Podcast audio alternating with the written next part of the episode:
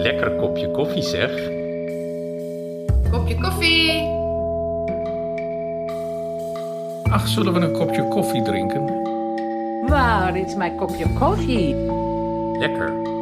Een kopje koffie. Een kopje koffie? Lekker kopje koffie. Kopje koffie. Der niederländisch-flämische Bücherpodcast. Willkommen zu einer neuen Folge von Kopje Coffee. Mein Name ist Katharina Borchert und ich treffe mich heute mit dem Autor David van Rijbroek in der flämischen Vertretung in Berlin. Wir wollen über sein neues Buch Revolutie sprechen. Ein Buch über die niederländische Kolonialzeit in Indonesien und über die Unabhängigkeit des Landes im Jahr 1949. Das Buch ist jetzt auf Deutsch erschienen. David van Rijbroek hat es beim Internationalen Literaturfestival Berlin vorgestellt.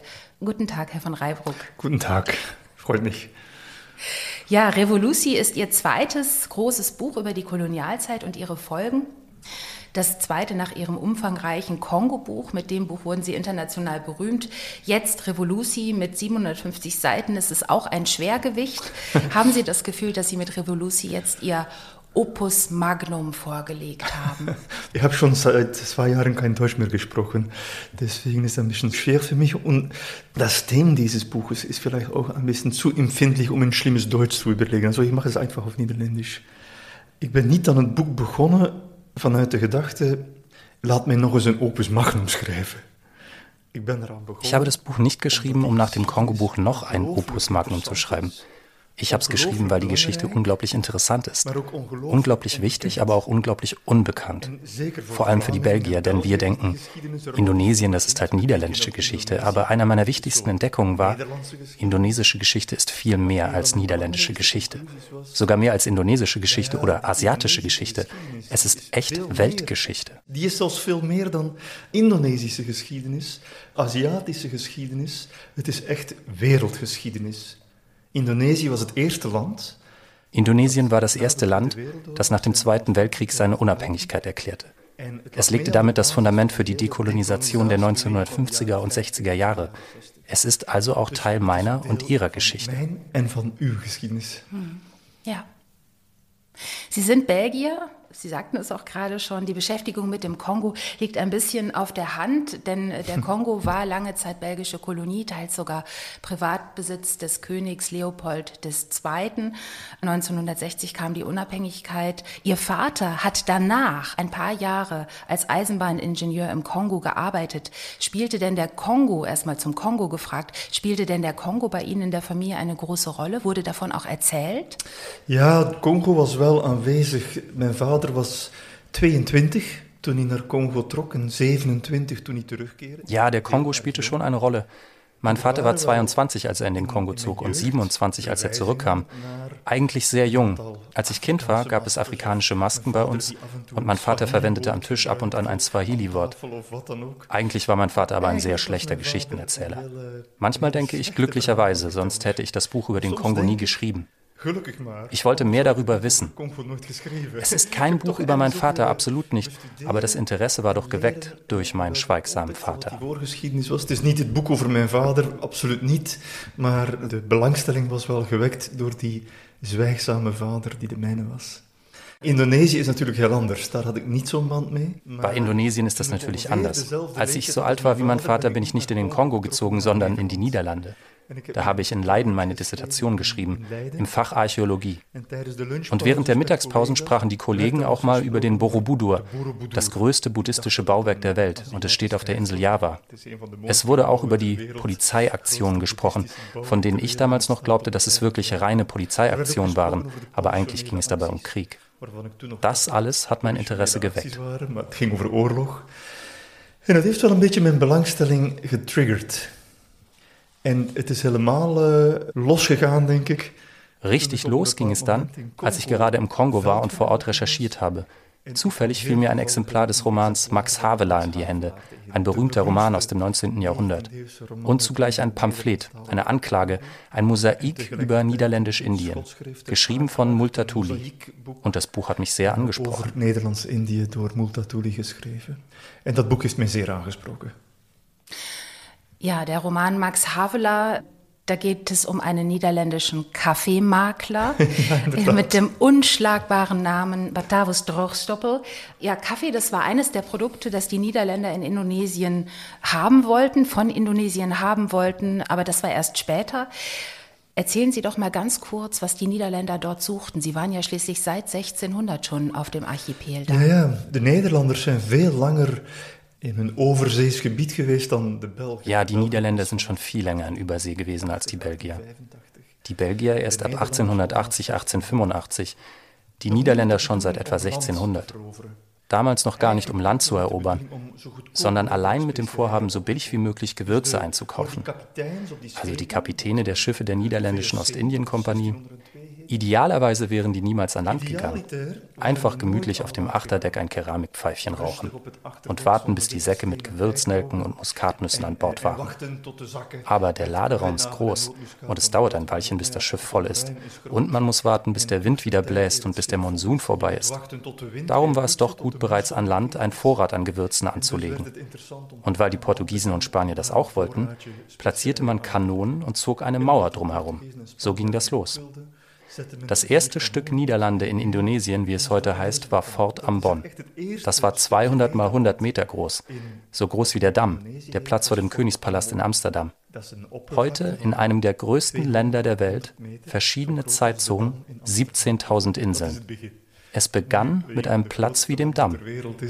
Verschillende tijdzones, 17.000 Eilanden enzovoort. Het is begonnen met de Dam. Und dann äh, kam später Kautschuk, Tee, Kaffee als ja. Produkte, die die Niederländer suchten und wollten und dann ja. eben auch ähm, gut verkaufen konnten in Europa. Bei uns äh, gibt es auch heute noch Kaffeebohnen von Java, Kaffeebohnen von Sumatra. Wir sitzen hier, obwohl wir Kopje Coffee heißen, beim Tee. Sie trinken Kräutertee. Sie trinken nie Kaffee selbst? Nein, ich trinke ungefähr ein Kaffee per Jahr. Ich trinke so einen Kaffee pro Jahr. Und dann fühle ich es drei Tage. Und das fühle ich dann drei Tage lang. Das ist Hard Drug. Ich muss da zuinig sein. Es ist eine harte Droge. Man muss damit aufpassen. Verstehe, ja. Wie sich die Niederländer auf den Kaffeeanbau verlegten, das hören wir jetzt einmal in einer ersten kleinen Lesung. Zuerst ein paar Zeilen auf Niederländisch von David van Rijbroek selbst. Maar waren er geen andere producten als specerijen? De Nederlanders hadden geluk bij een ongeluk. Want samen met het nieuwe eten, door Franse koks bedacht, groeide in Europa de interesse voor nieuwe koloniale luxeproducten. Koffie, thee, suiker, tabak en cacao. Eerst waren het enkel nog aristocraten die in verfijnde rococo-salons met gestrekte pink de nieuwe warme dranken degusteerden en de fijne rookwaren snoven. Roken was uiteraard voor het plebs. Maar de stedelijke middenklasse volgde al snel. Koffiehuizen verrezen in alle Europese steden, vandaar het woord café. Hun menukaarten pakten uit met nieuwe dranken zoals koffie, thee en warme chocolade en nieuwe versnaperingen op basis van suiker en cacao. De moderne patisserie was geboren en dat was een groot geluk. Cacao kwam uit Midden-Amerika, maar de rest groeide in Zuidoost-Azië. De VOC begon in 1707 met het verbouwen van koffie en thee op West-Java. Binnen 20 jaar was ze de grootste koffieproducent ter Wereld. Vielen Dank, David von Reibruck. Und jetzt dies und noch ein Stückchen mehr auf Deutsch. Es liest der Schauspieler Matthias Friedrich. Gab es keine anderen Handelswaren, auf die man sich verlegen konnte? Die Niederländer hatten Glück im Unglück. Als sich in Europa die neuen kulinarischen Vorlieben durchsetzten, wuchs dort auch das Interesse an kolonialen Luxusprodukten wie Kaffee, Tee, Kakao und Tabak. Zuerst waren es nur Aristokraten, die in ihren Rokokosalons mit gestrecktem, kleinem Finger die neuen heißen Getränke degustierten und die feinen Tabakwaren schnupften. Rauchen galt nun als plebejisch. Aber die städtische Mittelschicht folgte bald. In allen europäischen Städten wurden Kaffeehäuser eröffnet, auf deren Speisekarten neben den neuen Getränken, Kaffee, Tee und heiße Schokolade auch neue süße Backwaren auf der Grundlage von Kakao und Zucker zu finden waren. Die moderne Patisserie war geboren. Kakao führte man aus Mittelamerika ein, aber alles andere wurde in Südostasien produziert. Im Jahre 1707 begann die WOC, die niederländische Ostindien Company, mit dem Anbau von Kaffee und Tee im Westen Javas. Innerhalb von 20 Jahren wurden sie zum größten Kaffeeproduzenten der Welt, noch vor der arabischen Halbinsel. Von 1725 an war die Hälfte bis drei Viertel des weltweiten Kaffeehandels in ihrer Hand. Gleichzeitig spezialisierten sich eingewanderte Chinesen im Umland von Batavia auf den Zuckerrohranbau. Auch sie erzielten hohe Gewinne. Der wirtschaftliche Schwerpunkt verschob sich von den Molukken nach Java und Sumatra. Doch für die neuen Gewächse brauchte man Land, viel Land. Nur ging es nicht mehr nur um Häfen und Baumgärten, sondern um große Flächen kultivierbaren Landes. Das gesamte Umland Batavias wurde urbar gemacht, auf privaten Ländereien wurden Reis, Baumwolle und Zuckerrohr angebaut. Im Binnenland eroberte die WOC immer größere Gebiete von lokalen Herrschern. Um 1750 hatte sie bereits die Hälfte Javas unter ihre Kontrolle gebracht. Auch Teile von Sumatra, Borneo und Sulawesi wurden eingenommen, dazu kleinere Inseln wie Madura, Sumbawa und Sumba. In manchen dieser Gebiete wurde die WOC selbst zur obersten Herrschaftsinstanz. Doch die meisten blieben in der Hand einheimischer Fürsten, die sich im Tausch gegen Schenkungen nach den Wünschen der niederländischen Beamten richteten. Die Vernunftehe zwischen dem lokalen Adel und dem kolonialen Machthaber war geschlossen und sollte mehrere Jahrhunderte halten.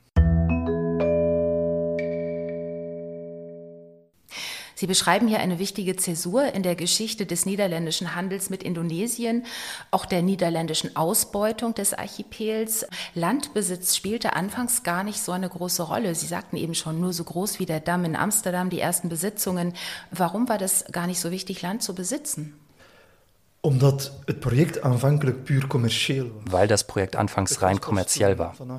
Erst als nach 1700 Kaffee, Tee und Zucker wichtig wurden, wurden große Plantagen angelegt. Im Grunde war es ein maritimes Projekt, das ein territoriales Projekt wurde. Erst im 19. Jahrhundert wurde es eine echte Kolonie. Es dauerte mehr als 200 Jahre, bevor ein klassischer Kolonialismus entstand. Erste 200 Jahre Merkantilismus, die folgenden 150 Jahre Kolonialismus. Beide zusammen kann man Imperialismus nennen. Beide kan je noemen met imperialisme. Ein sehr eindrückliches Schema, so kann man es sich tatsächlich gut merken. 1799 löste sich auch die VOC, die ja. Vereinigte Niederländische Ostindien-Kompanie, auf ja. und danach übernahm der niederländische Staat. Ja. Das war auch die Zäsur, ne, die politische. Das war eine belangrijke Zäsur, eigentlich... Das war eine sehr wichtige Zäsur, aber erst seit rund 1820 befassten sich die Niederlande damit, einen kolonialen Apparat auszubauen, vor allem durch König Wilhelm I en vooral door koning Willem I. Ja. Es gab dann eine Periode, Anfang des 20. Jahrhunderts, einer sogenannten ethischen Politik, ja. also wo sehr viel Wert gelegt wurde auf Wohltätigkeit, Unterricht, Bildung ja. und all das. Aber auch das änderte sich dann. Warum? Wel, de ethische Politik was ook het resultaat van Multatuli. Multatuli hat in der 19. Eeuw die ethische Politik war auch eine Folge von Multatuli. Multatuli schrieb im 19. Jahrhundert eine Anklage gegen die Ausbeutung. Der koloniale Apparat setzte natürlich vor allem auf Ökonomie und Rohstoffe.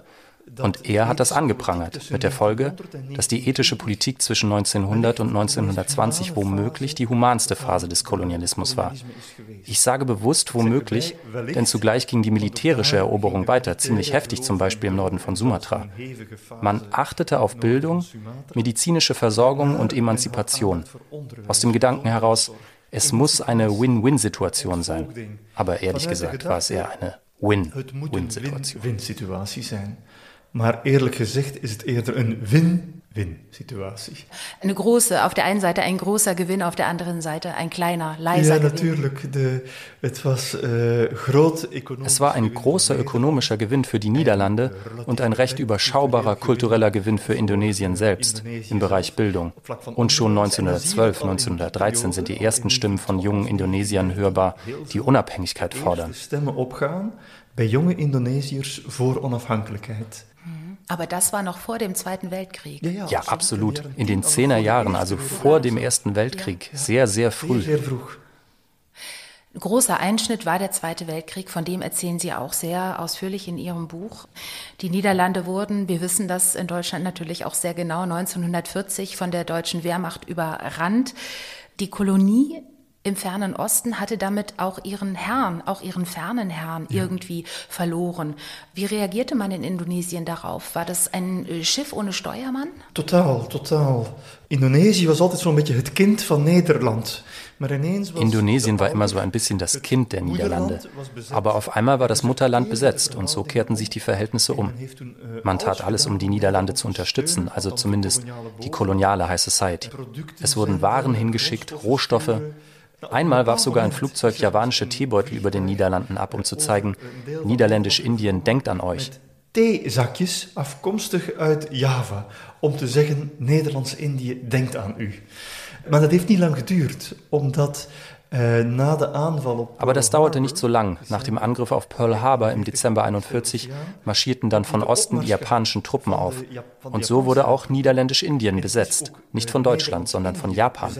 Das war ein richtiger Umsturz. Und das hat eigentlich eine enorme Umwenteling mit sich teweeggebracht. Ja. Sie haben sehr gründlich recherchiert. Sie erzählen auch sehr lebendig. Man merkt es sofort, wenn man Ihnen auch einfach nur zuhört.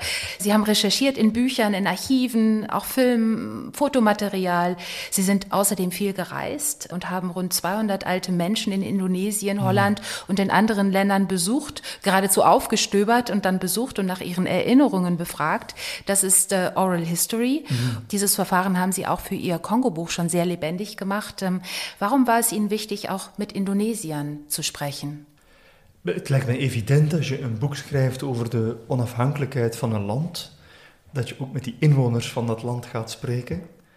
Das liegt ja ein bisschen auf der Hand. Wenn man ein Buch über die Unabhängigkeit eines Landes schreibt, dann muss man auch mit den Einheimischen sprechen. Außerdem ist Indonesien das Land mit der viertgrößten Bevölkerung der Welt. Nur in China, Indien und den USA leben noch mehr Menschen. Und die Zeit rannte mir davon, denn die letzten Zeitzeugen verstarben. Ich habe vor allem Menschen interviewt, die zwischen 90 und 104 Jahre alt waren. Ich musste mich so wahnsinnig beeilen, dass ich irgendwann dachte, ich werde niemals so alt wie meine Gesprächspartner. So moeten haasten dat ik op een bepaald moment dacht, ik ga nooit zo oud worden als mijn getuigen. Ik was werkelijk eh, van, van hot naar her aan het reizen, met treinen, met brommers, met kano's, met... Uh, ich reiste kreuz und quer mit Zügen, Motorrädern, auf Kanus, in Japan auch mit Schnellzügen. Es war unglaublich viel Arbeit. Es war unglaublich interessant, aber es war auch unglaublich erschöpfend. Ich bin selten so weit gegangen, um Stimmen zu sammeln. Aber es war die Mühe wert, denke ich. Das half mir, die Geschichte besser zu verstehen und zu erzählen. Und es half, um den Lesenden zu vermitteln, wie vielschichtig diese Geschichte ist. Es hilft vor allem, um den Leser Insicht zu geben in de, hoe zal ik het zeggen, de, de vele kanten die die geschiedenis heeft. Uns in Deutschland ist die niederländische Kolonialgeschichte nicht so bekannt. Ähm, in den Niederlanden ist das allerdings kein Geheimnis. Es gibt auch eine ganze Reihe Bücher darüber. Es gibt auch Romane, die davon erzählen.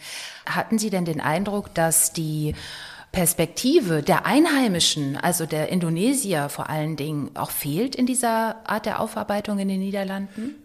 Het is waar dat er in Nederland veel boeken en veel culturele aandacht is. Maar het gros van die aandacht gaat naar de koloniale bovenlaag. Es stimmt, dass es in den Niederlanden zu dem Thema viele Bücher gibt, man ihm viel Aufmerksamkeit schenkt. Der Großteil der Aufmerksamkeit aber bezieht sich auf die koloniale Oberschicht. Ich habe die koloniale Gesellschaft in meinem Buch als Postboot beschrieben. Ein Boot mit drei Decks. Deck 1, Deck 2, Deck 3. Deck 1 ist das europäische Deck, auf dem Niederländer, Briten und so weiter leben. Auch indonesische Niederländer, Menschen aus gemischten, aber tonangebenden Familien. Auf Deck 2 findet man den lokalen Adel, aber auch den chinesischen Mittelstand. Deck 3 ist dann das größte Deck. Da sitzen zig Millionen normale Indonesier.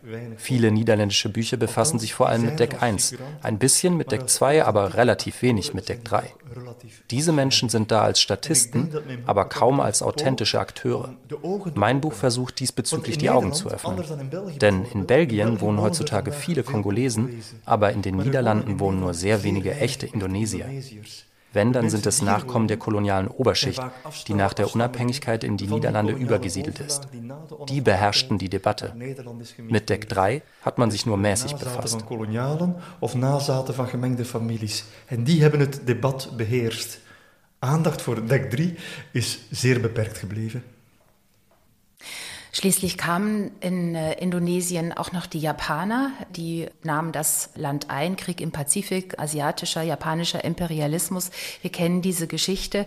Das alles erzählen sie sehr, sehr faktenreich, sehr anschaulich, ähm, sehr spannend noch dazu. Aber es dauert doch ungefähr 300 bis 350 Seiten, bis es dann wirklich zur Revolution kommt, ja. ähm, also dem Ereignis oder den Vorgängen, die auch Ihrem Buch den Titel gegeben haben. Warum so eine lange Vorgeschichte?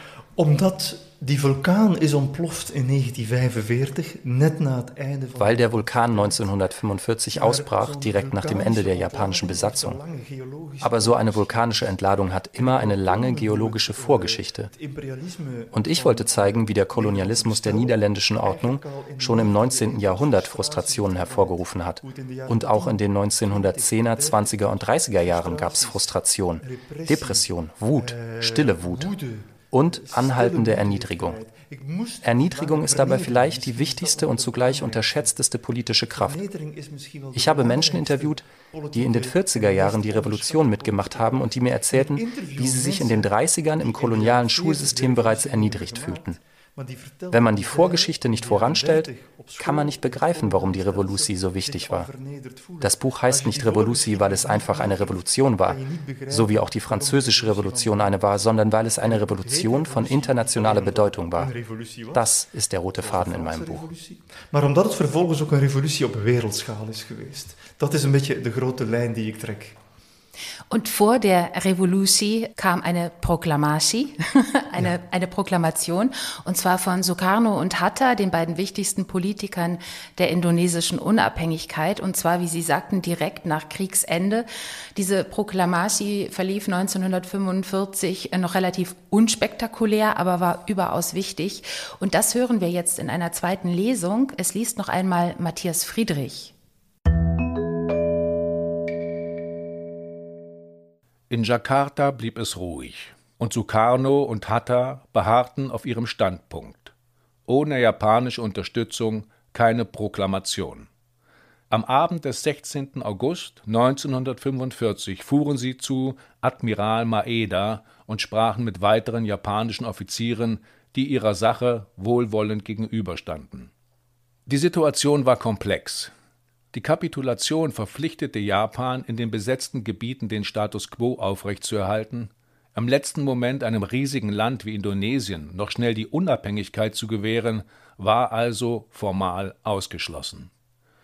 Andererseits konnte das Komitee zur Vorbereitung der Unabhängigkeit Indonesiens auch nichts mehr tun, denn als offiziell japanische Institution hatte sie all ihre Befugnisse verloren. Und eine spontane Aktion? Eine rein indonesische Initiative? Nein, auch das sei nicht möglich, meinte General Nishimura, der die Abteilung für allgemeine Angelegenheiten der Militärverwaltung leitete. Jedenfalls, solange er davon Kenntnis habe. Das implizierte aber, wie er einräumte, dass es, ohne sein Mitwissen, eigentlich doch möglich sei. Die Militärverwaltung des besiegten Japan wurde die Unabhängigkeit weder zugestehen noch zu ihrer Proklamation ermutigen, sondern einfach über sie hinwegsehen. Dieser bemerkenswerte Kompromiss erlaubte es den hohen japanischen Offizieren, den Status quo-Befehl aus Tokio zu befolgen und gleichzeitig den Wünschen der älteren indonesischen Nationalisten entgegenzukommen, während sie das Risiko massenhaften Blutvergießens durch junge Nationalisten verringerten. Es gelang Admiral Maeda, die Militärführung von diesem Standpunkt zu überzeugen. Anschließend ging er zu Bett. Die Indonesier durften ruhig weiterarbeiten, es ging schließlich um ihre Unabhängigkeit. Bis fünf Uhr morgens feilten sie am Text für die Proklamation. In dieser Woche fieberhafter Unruhe wurde wenig geschlafen. Während Sukarnos Frau Fatmawati noch schnell aus zwei Stücken Stoff die erste offizielle Nationalflagge nähte, der Text, auf den man sich einigte, war kurz, schlicht und klug formuliert. Wir, das indonesische Volk, erklären hiermit die Unabhängigkeit Indonesiens. Alles, was mit der Machtübergabe und so weiter zusammenhängt, wird geordnet und so schnell wie möglich vollzogen werden. Jakarta, 17.08.05 Die Vertreter des indonesischen Volkes. Das Dokument behielt den unter den Japanern eingeführten neuen Namen der Hauptstadt und die japanische, kaiserliche Zeitrechnung bei. 05 stand für 2605. Doch nirgends war davon die Rede, dass Japan den Indonesiern die Macht übergeben habe. Sie erklärten sich vielmehr selbst für souverän. Es wurde auch nicht zu Gewalt aufgerufen, das Dokument sprach von einem geordneten Übergang. Und so kam der große Moment. Wenige Stunden später, am Freitag, dem 17. August 1945, verlas Sukarno, neben Hatta stehend vor seinem Haus in Jakarta, die Proklamasi. Beide trugen tadellose weiße Anzüge und waren blass vor Müdigkeit. Um keine Unruhen zu riskieren, hatte man auf eine große Kundgebung verzichtet, so gerne Sukarno auch vor den Massen gesprochen hätte. Auf den paar Fotos von dem Ereignis sieht man weniger als 20 Personen. Ein Petar-Offizier hisste die Fahne an einer Bambusstange, die Anwesenden sangen Indonesia Raya, eine bescheidene, kurze Zeremonie. Damit begann die Geschichte des viertbevölkerungsreichsten Landes der Erde, um 10 Uhr an einem sonnigen Freitagvormittag im August mit einer Handvoll übermüdeter Menschen und einer selbstgenähten Flagge aus Baumwollstoff. Die Niederlande wussten von nichts.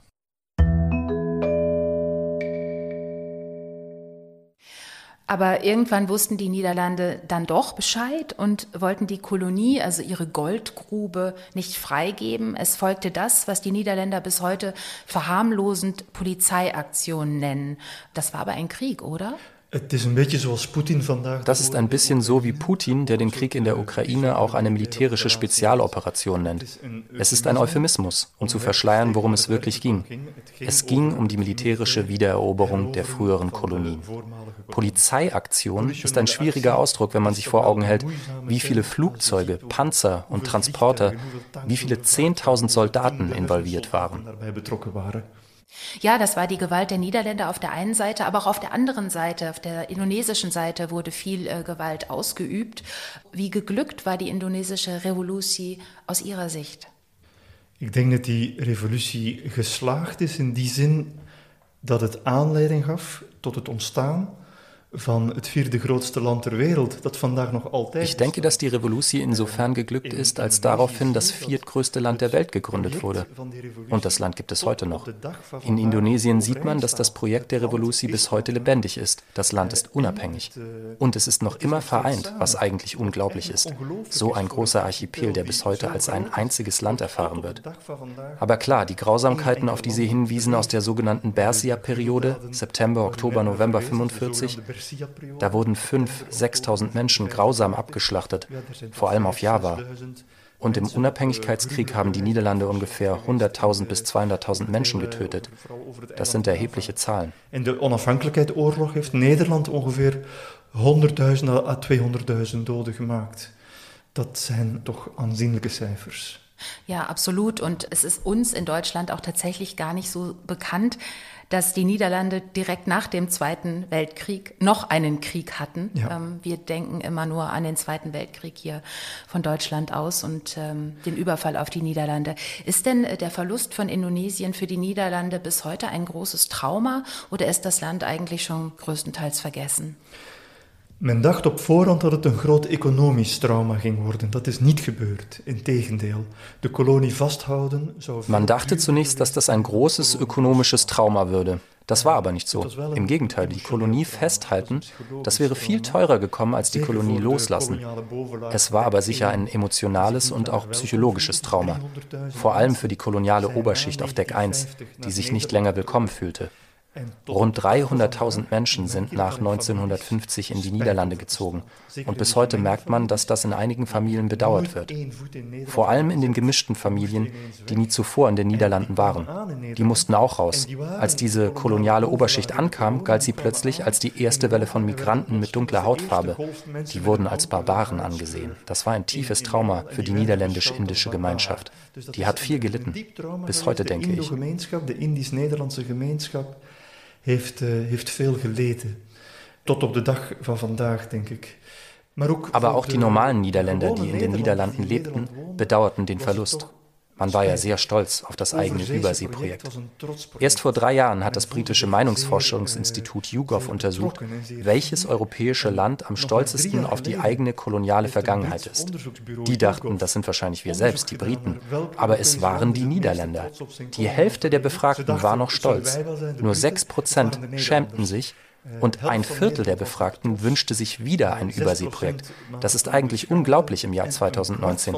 Aber wenn man seine ganze Jugend lang, und zwar über zwei Jahrhunderte zu hören kriegt, dass wir im 17. Jahrhundert so groß waren aufgrund überseeischen Handels und maritimer Expansion, dann braucht es einen nicht wundern, wenn 2022 noch immer Menschen nostalgisch werden von den einstigen Abenteuern in Übersee. En maritieme expansie, dan hoeft het niet te verwonderen dat er in 2022 nog altijd mensen nostalgisch zijn naar de overzeese avonturen. Und jetzt haben Sie als Belgier diese Zeit aufgearbeitet. ja. ähm, es ist vielleicht für die Niederländer noch keine Überraschung gewesen, weil die Geschichte auch bekannt ist. Trotzdem, sie haben sich besonders gründlich und besonders stark vertieft in diese Geschichte und haben eben auch die Perspektive der Indonesier stark aufgearbeitet. Mhm. Was haben Ihre niederländischen Leser denn zu Ihnen gesagt? Ähm, das hättest du mal besser uns überlassen sollen. Ja. Wel, toen ik het aankondigde dat ik het boek ging schrijven, kwam er een reactie. Als ich ankündigte, dass ich das Buch schreiben würde, gab es eine Reaktion vom rechtspopulistischen Geert Wilders von der Partei PWW, der übrigens selbst aus einer niederländisch-indischen Familie stammt. Und der schrieb auf Facebook, was muss sich dieser belgische Idiot da einmischen? Er sollte vielleicht erstmal ein Buch über den Kongo schreiben. Das hatte ich natürlich schon getan. Der Facebook-Post ist dann recht schnell wieder verschwunden. Aber das war doch ganz schön witzig. Aber ich war schon sehr gespannt und fragte mich, wie werden die Niederländer das finden, dass ein Belgier, wir sind ja immer sowas wie der kleine Bruder der Niederlande, dass ein Belgier sich also plötzlich mit ihrer Kolonialgeschichte befasst. Zu meiner Überraschung aber war die Reaktion ausgesprochen positiv. Was man mir oft sagt, weil sie Belgier sind, sind sie Außenstehender und daher auch neutraler. Ich glaube, dass auch ein Niederländer selbst die verschiedenen Aspekte beleuchten kann, aber in der öffentlichen Wahrnehmung ist es ein Vorteil, Belgier zu sein. Maar in de publieke perceptie is het precies een voordeel dat ik een Belg ben.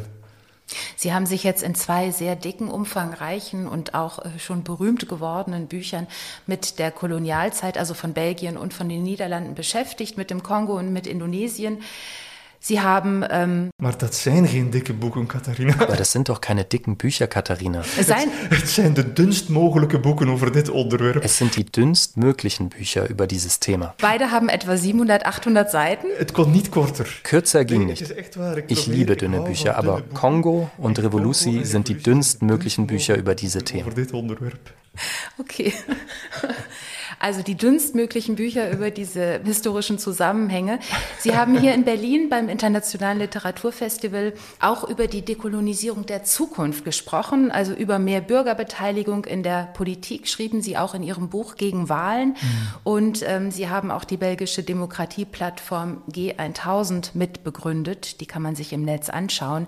Ist die Kolonialzeit denn nicht eigentlich längst vorbei? Also was bedeutet es, die Zukunft zu dekolonisieren? Wel, ik stel vast dat er de laatste jaren in België, Nederland, ook in Duitsland, Frankrijk, er is heel veel aandacht. Ich stelle fest, dass man sich in den letzten Jahren in Belgien, den Niederlanden, auch in Deutschland und Frankreich intensiv mit der Kolonialgeschichte befasst. Das ist eine emotionale Sache. Ich finde es gut, dass diese dunklen Ecken jetzt ausgeleuchtet werden. Aber ich finde es schade, dass man die Linie nicht durchzieht. Wenn man sich die heutige Weltkarte anschaut und sich fragt, welche Länder stoßen das meiste CO2 und andere Treibhausgase aus und welche Länder leiden am meisten unter Klimaerwärmung. Diese Weltkarte ist einfach die Kopie einer kolonialen Weltkarte. Es sind Länder des Nordens, die CO2 produzieren und es sind die tropischen Länder, die leiden. Heute debattiert man viel über Straßennamen und Statuen und es ist natürlich wichtig, die Symbole aus der Vergangenheit in Frage zu stellen. Aber es ist noch viel wichtiger, gegen die ökonomischen Strukturen der Gegenwart zu kämpfen. Gegen Symbole uit het verleden, maar het is nog veel belangrijker om te strijden tegen structuren van het heden. Ja, damit haben Sie den Bogen geschlagen von Ihrer Ausbildung, Archäologie im Prähistorischen über die Kolonialzeit tatsächlich bis in die Zukunft. Das ist beeindruckend. Ja. David von Reibruck, vielen Dank für dieses Gespräch. Gern geschehen. Und ihr neues Buch heißt Revolusi. Ich sage es nochmal, Andreas Ecke hat es aus dem Niederländischen übersetzt. Erschienen ist es bei Surkamp. Ich bin Katharina Borchert und wünsche gute Lektüre Hören Sie übrigens auch gerne unsere anderen Podcasts. Zuletzt getroffen auf ein Kopje Coffee haben wir Jessica Durlacher und Lise Spitt, Stefan Hertmanns und Gerbrand Bakker. Viel Vergnügen. Kopje Coffee, der niederländisch-flämische Bücherpodcast.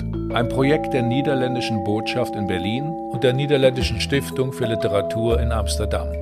In Kooperation mit Flanders Literature Antwerpen und der Vertretung von Flandern die Folge mit David van Reybruck wurde produziert von Artefakt Kulturkonzepte im Auftrag von Flanders Literature Antwerpen 2022.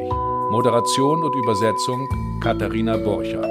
Die Übersetzungen wurden von Janja Roschek eingesprochen. Textlesung Matthias Friedrich.